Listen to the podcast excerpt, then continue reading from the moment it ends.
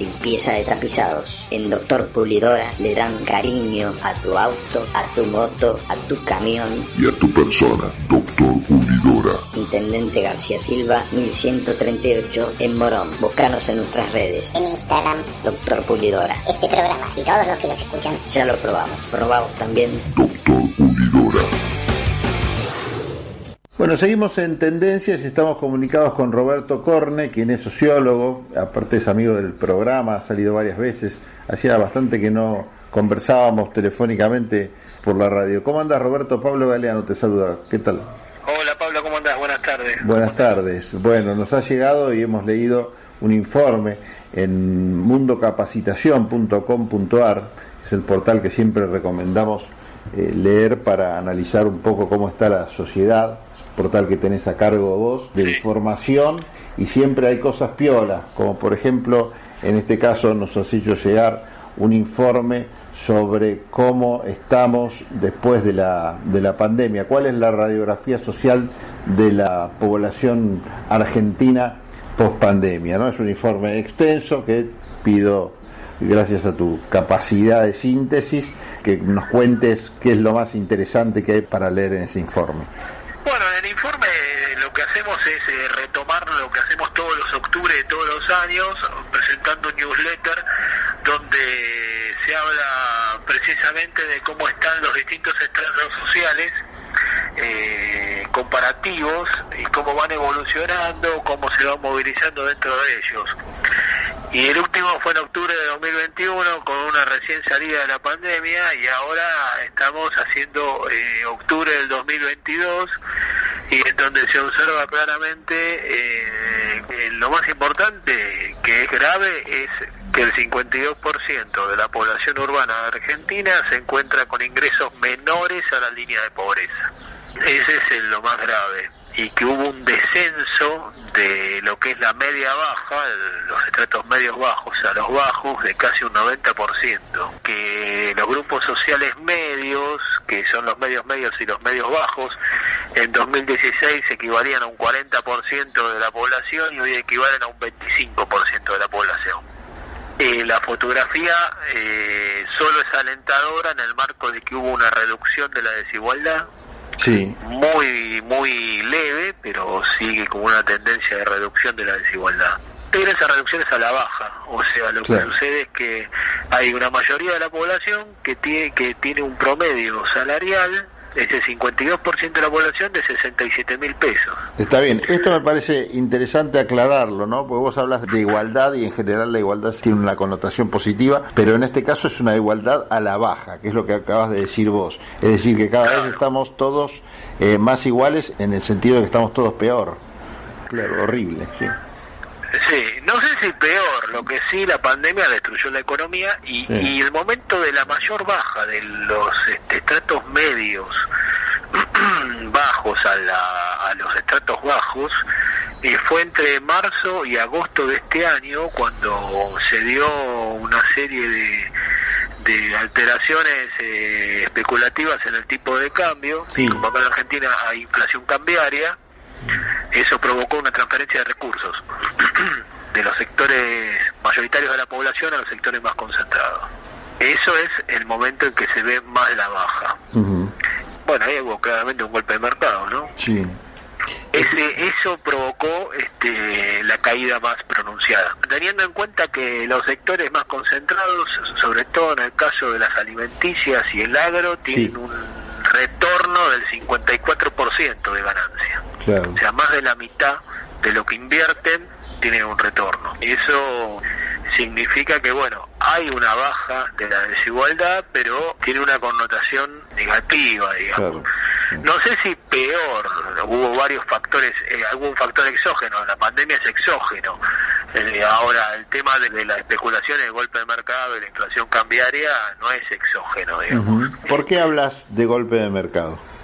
Y hubo un golpe de mercado claramente, o sea, el dólar valía en abril o mayo 200... Eh, Esto es importante tenerlo en cuenta porque lo que hay en Argentina es inflación cambiaria, como dice Fanelli Frenkel y otros economistas, o sea, hay un pequeño sector de la población que compra dólares.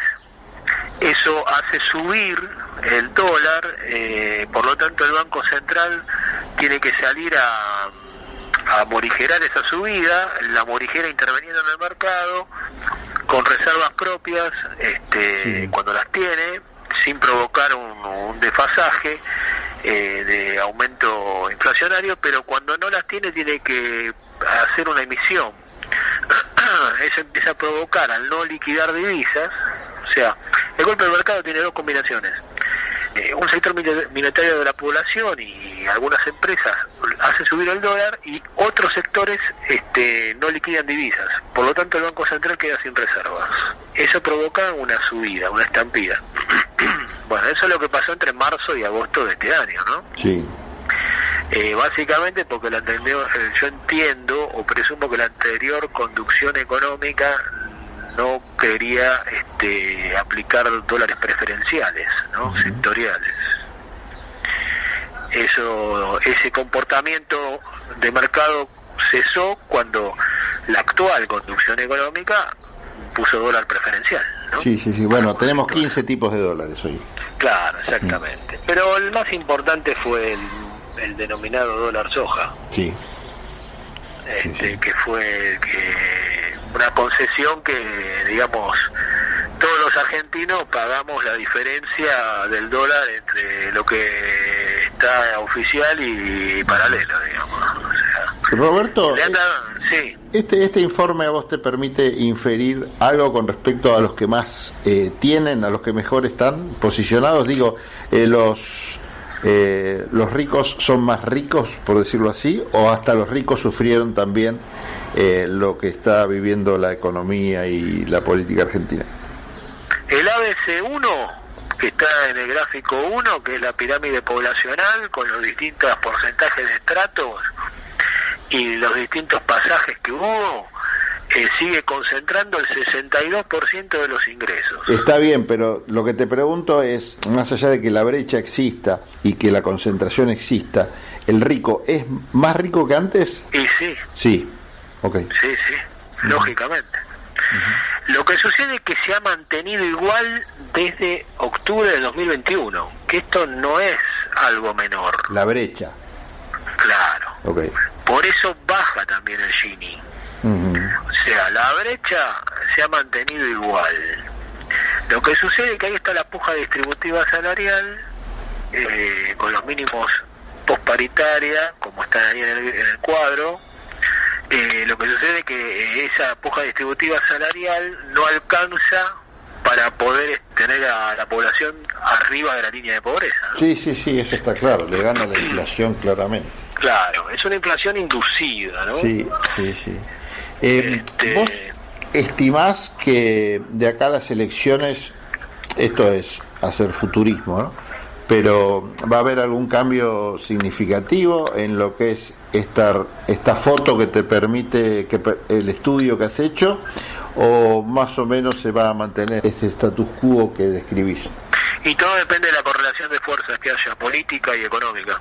Si los grupos concentrados vuelven con la política de exigir una devaluación Mm. lisa y llana, Sí, una devaluación clásica, es muy posible que haya otra corrida, digamos, Mm. de inflación cambiaria.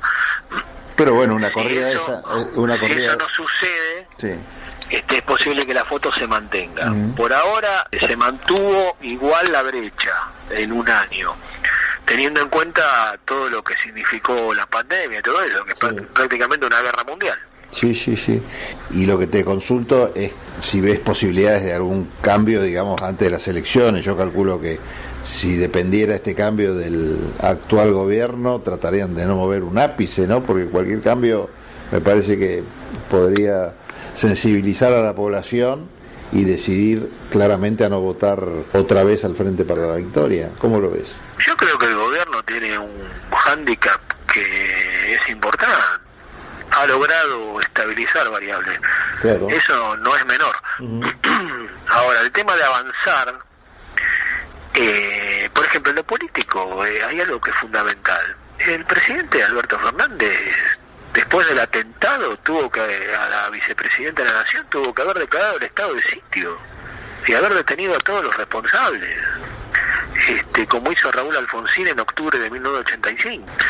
Eh, y después ver caso por caso con la justicia. Esto de, de hacer eh, movidas individuales legales este, ante una cosa de gravedad institucional como la que vivimos, este, afecta a las inversiones, afecta a la economía claramente, ¿no?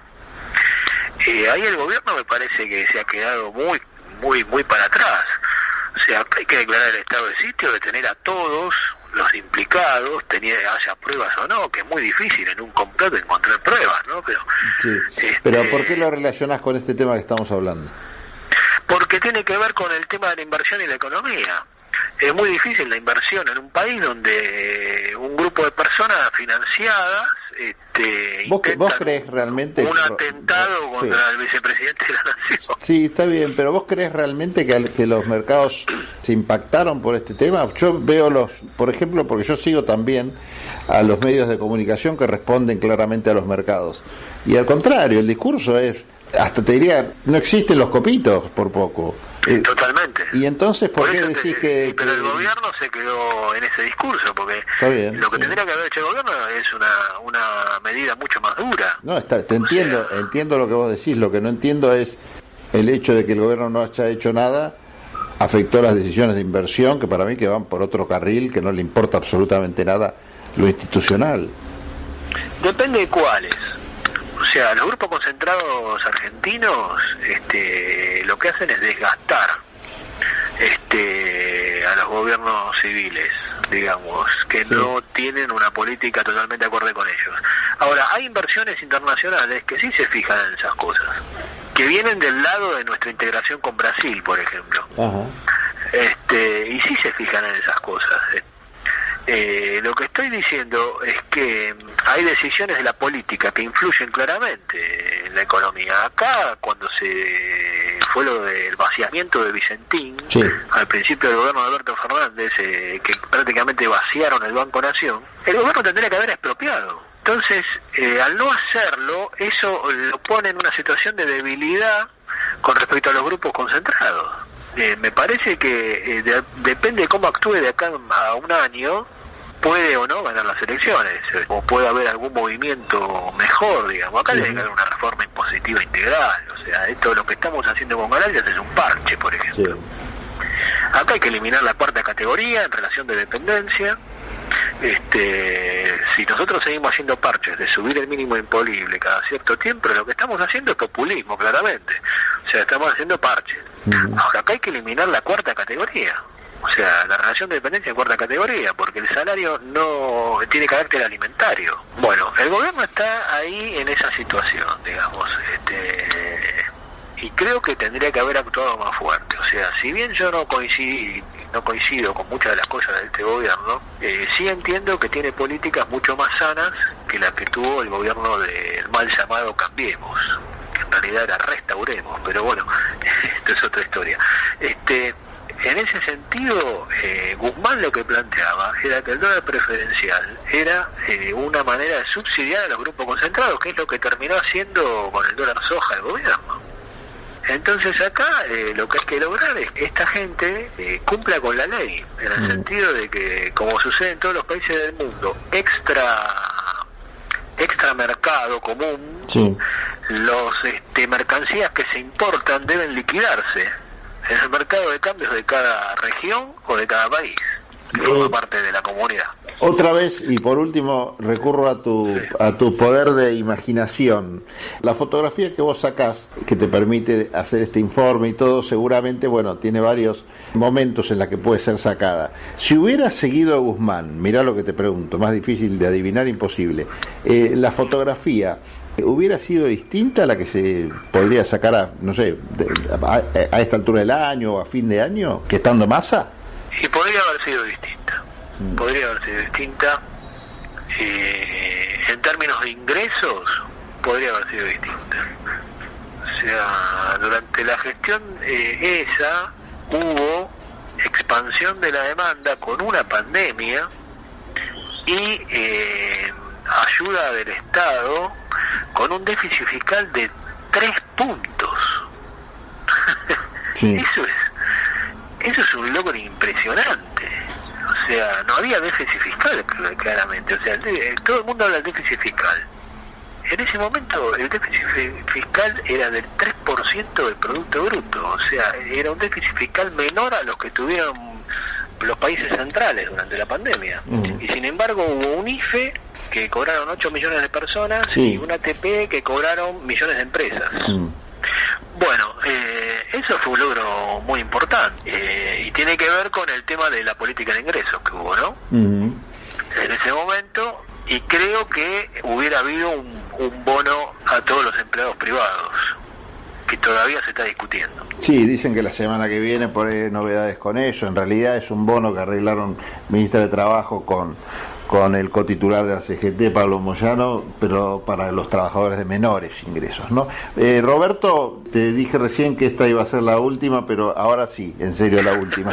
Eh, con el diario del lunes, ¿Qué pensás que es lo que decidió al gobierno nacional, más allá de que se especula que fue una, una interna entre Alberto y Cristina también, el hecho de que Guzmán se haya ido y que Massa haya llegado? ¿Hay algo más, aparte de la disputa interna política y el papel de Cristina Kirchner? ¿Qué hay en el fondo de este cambio?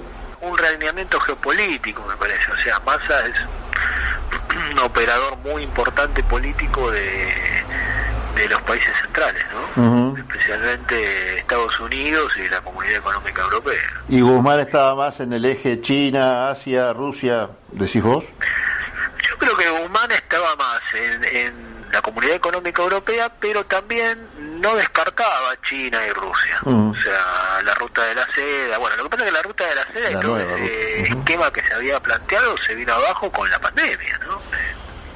Que eso no hay una responsabilidad del gobierno, digamos. No, no, este, como se vino abajo toda la economía mundial. ¿no? Sí, después de la guerra también, tal cual. Y ahora la tercera guerra esta que tenemos Rusia-Ucrania, ¿no? donde los bancos centrales son protagonistas de toda la, la, situación por la escapada inflacionaria mundial. Sí. Este, y acá tenemos un señor que quiere cerrar el Banco Central, o sea, una, ah, contradicción total, una locura. O sea, bueno, todo al revés acá. Me gustaría hablar algún día desde la sociología sobre el fenómeno Milei, así que si te parece lo dejamos por ahí para la próxima, para la otra semana, porque la verdad que los números espantan. De acá hablamos poco en el programa de este tema porque me parece que cuanto más uno habla también más infla el fenómeno, pero realmente hay cosas que por más que tapes el sol con las manos no puedes dejar de, de reconocerlos. Y esto más allá de las encuestas en las cuales yo particularmente creo muy poco, por mejor que estén hechas, a veces recurro a vos para decirte, che, esto es el pescado podrido, ¿no? Y vos desde la, desde por lo menos la ficha técnica decís, mira, parece seria, pero la verdad que uno habla con la gente y te das cuenta con el termómetro propio que el fenómeno Miley es para tenerlo muy en serio. Bueno, eh, Roberto, te mando un abrazo enorme. Gracias. Bueno, igualmente, un abrazo a vos y gracias. Bueno, estuvimos comunicados con Roberto Corner, quien es sociólogo, y nos presentaba desde su portal, que recomiendo leer mundocapacitación.com.ar, cuál es la radiografía social de la población argentina post pandemia, es decir, en este 2022. Seguimos nosotros en tendencias.